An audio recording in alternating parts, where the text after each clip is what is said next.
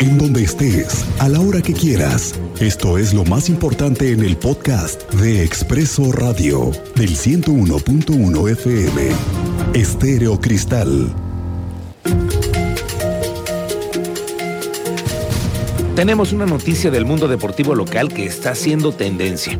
Déjeme explicarle que nos vamos enterando que la Liga del Circuito de Baloncesto del Pacífico, que es nombrada como la CIBABAC, a través de un comunicado, confirmó la desaparición del basquetbolista Alexis Cervantes del equipo de los Libertadores de Querétaro y que se encontraba jugando un torneo en la población de Sirimbo, en el municipio de Tancítaro, allá en Michoacán. Estaba jugando el torneo de la liga tradicional que se lleva año tras año tras año y muchos jugadores van. En el comunicado se especifica que el jugador de los Libertadores regresaba a su casa en Guasave, en Sinaloa, para pasar las fiestas navideñas y llevaba consigo la mochila del equipo que dice Cervantes, por Alexis, pues. Mientras tanto, la Liga Municipal de Básquetbol informó que el jugador Alexis Cervantes, allá en Sirimbo, se presentó a jugar en la liga el 5 de diciembre para jugar en los octavos de final.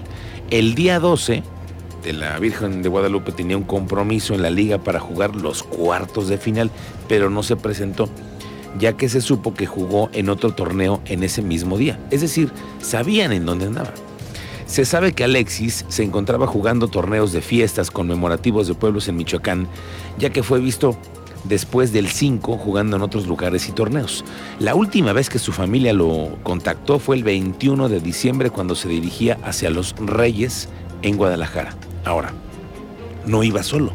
Junto con el basquetbolista se encuentra un taxista desaparecido, originario de Los Reyes y que se sabe su nombre es Marcos.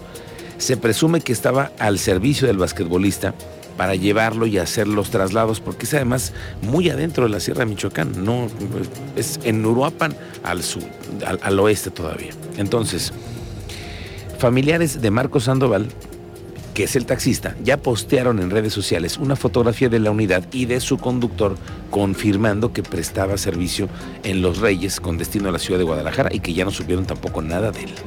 Sobre la desaparición del basquetbolista de los Libertadores también se suman a la búsqueda también la Fiscalía de Jalisco. Cuéntanos, Teniente Mérida, ¿qué sabemos? Muy buenas tardes. Muy buenas tardes, Miguel Ángel. Muy buenas tardes a nuestro auditorio. Es correcto, se suma ya la Fiscalía de Jalisco a la investigación tras la desaparición del basquetbolista de Libertadores de Querétaro, así como el conductor del taxi en el que viajaba también que se encuentra desaparecido.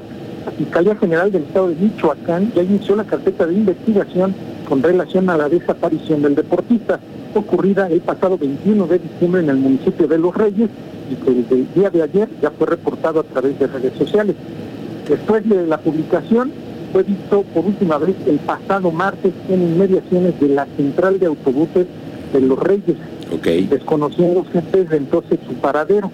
Fue derivado de estas noticias a nivel ya nacional de la Fiscalía Especializada para la Investigación, Persecución de Delitos de Desaparición Forzada de Personas y Desaparición cometida por particulares, inició la carpeta de investigación, estableció contacto con familiares del deportista, quienes corroboraron la información, Miguel Ángel. Bien, teniente, estaremos pendientes más adelante, lo platicaremos a ver cuál pueden ser los modus que se están investigando por parte de las autoridades. Estaremos pendientes. Gracias, teniente Mérida. Los invitamos a que vean el video que estamos posteando en nuestras redes, en Expreso Querétaro y también en Grupo Radar. Resulta que el pasado 24 de diciembre, justo en la Navidad, en la víspera de la Nochebuena, un menor cayó en una coladera, así como lo escucha. Bien en un parque de la Avenida 4, en la esquina, en la, con la calle 31, mientras jugaba no se da cuenta y cayó en la coladera que estaba destapada, que suponemos con mucha certeza había sido robada. De acuerdo con los vecinos que nos hicieron llegar el video, ya se habían reportado la desaparición del registro ante varias instancias, la Comisión Federal de Electricidad, la Comisión Estatal de Aguas y al 911, pero solo colocaron una cinta y piedras para delimitar el área, lo cual evidentemente no funcionó. Este tema que en Expreso Radio aquí hemos estado denunciando y le vamos a seguir dando seguimiento ya ha llevado a una iniciativa de ley para aumentar las penas a quien roben ese tipo de material. Pero todavía no pasa. Ya se fueron de vacaciones los diputados y dejaron el problemita aquí pendiente. Le daremos seguimiento. 39 personas cenaron pierna glaseada con chipotle, espagueti poblano, ensalada de manzana y ponche. Y no, no, no, no vaya usted a pensar que fue una reunión de amigos con la familia, no, no, no, no. Fueron las y los 39 conductores que cayeron en el torito.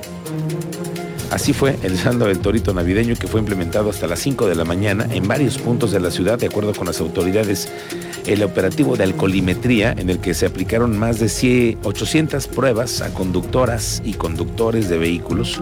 Se remitieron a 39 personas al Centro de Infracciones Municipales, que es el Torito y la Vaquita, y trasladado al Corralón a 35 vehículos. Fíjate este dato, 35 vehículos que no se hicieron cargo en ese operativo. Es decir, vieron, se bajaron del coche, lo apagaron y vámonos.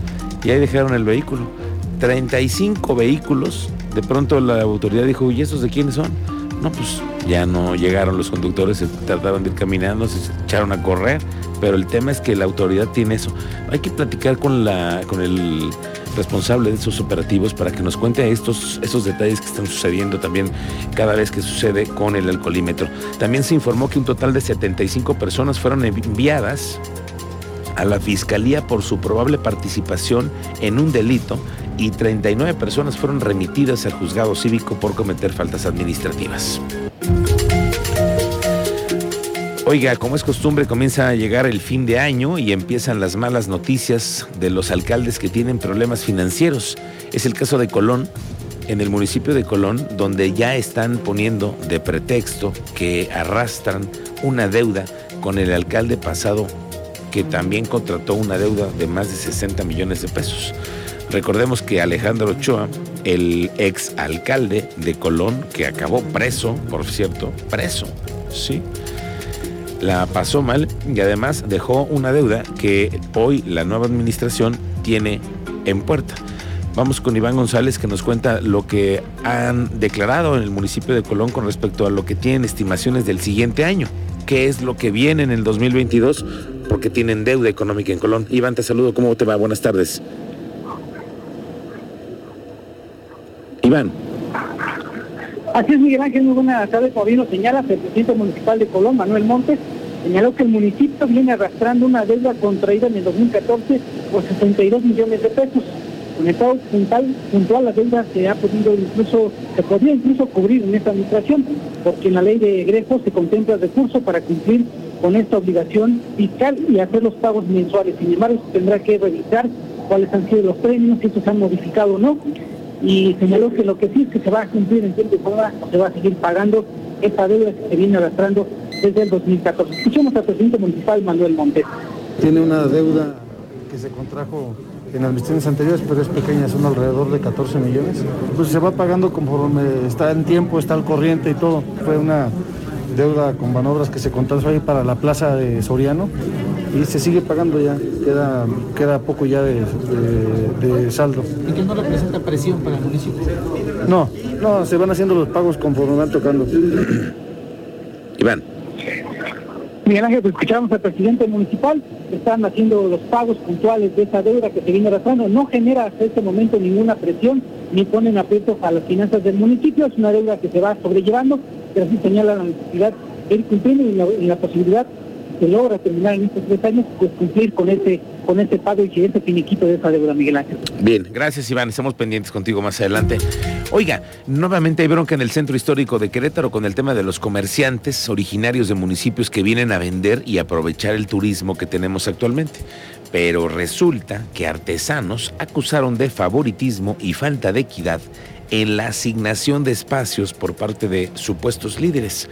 Un grupo de artesanos originarios de Amealco acusaron a sus, supuestos líderes por falta de equidad, transparencia y favoritismo a un número reducido de ellos. El pasado fin de semana, varios artesanos señalaron la opacidad con la que se llevó a cabo la asignación de espacios para poder vender en la zona centro de la capital dice que solamente fueron otorgados 25 espacios y hace rato estaba yo revisando los videos y hay muchísima gente más que requiere de un espacio. Vamos a ver cómo lo resuelven las autoridades de la Secretaría de Gobierno y del Gobierno Municipal, porque el subsecretario de Gobierno, Joaquín González de León, reconoció la presencia de comerciantes al interior de la Alameda Hidalgo, también, que ya empezaron a meterse, y ahora dice que se refuerza el tema de seguridad para que no ingresen a vender.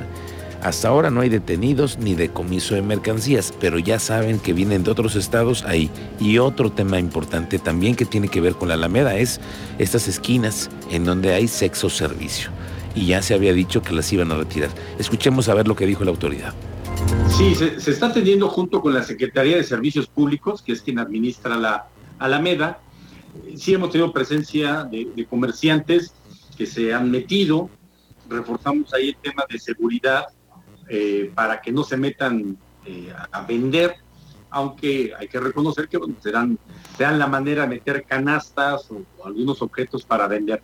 Sí tenemos presencia en la zona de inspectores, tanto en la parte exterior como un trabajo en la parte interior, eh, acompañando tanto a la seguridad que tiene la Alameda como un trabajo con los con la Secretaría de Servicios Públicos Municipales más bien lo que nos tocaría a nosotros sería eh, recogerles mercancía. No, no se ha recogido mercancía, Payán, se les invita a salir de la Alameda. Bueno, ahí está la bronca calientita, a ver cómo se va caminando ese asunto. Esta tarde, escuche usted, esta tarde sesiona, en este momento, hace 14 minutos, comenzó en la sesión de un tribunal federal en Houston, Texas, donde se sigue el caso de Juan Carlos M., el que fuera el ex candidato gobernador de Querétaro por Fuerza por México. ¿Se acuerda usted? Apenas, apenas en las elecciones pasadas. En un momento más iremos a conocer detalles de la audiencia y de lo que tenga nuestro productor Manuel Solís, que está dándole seguimiento a lo que sucede en este juicio. Esta mañana el presidente Andrés Manuel López Obrador desayunó con el empresario Carlos Slim, a quien destacó, dijo en un Twitter, que contribuye con el desarrollo del país dijo hoy en un Twitter, que por cierto en la mañana ya había dicho que iba a desayunar con él. Y después ya lo posteó hasta su foto muy sonriente. Dijo, desayuné con Slim, que además de amigo y buen empresario, contribuye al desarrollo del país.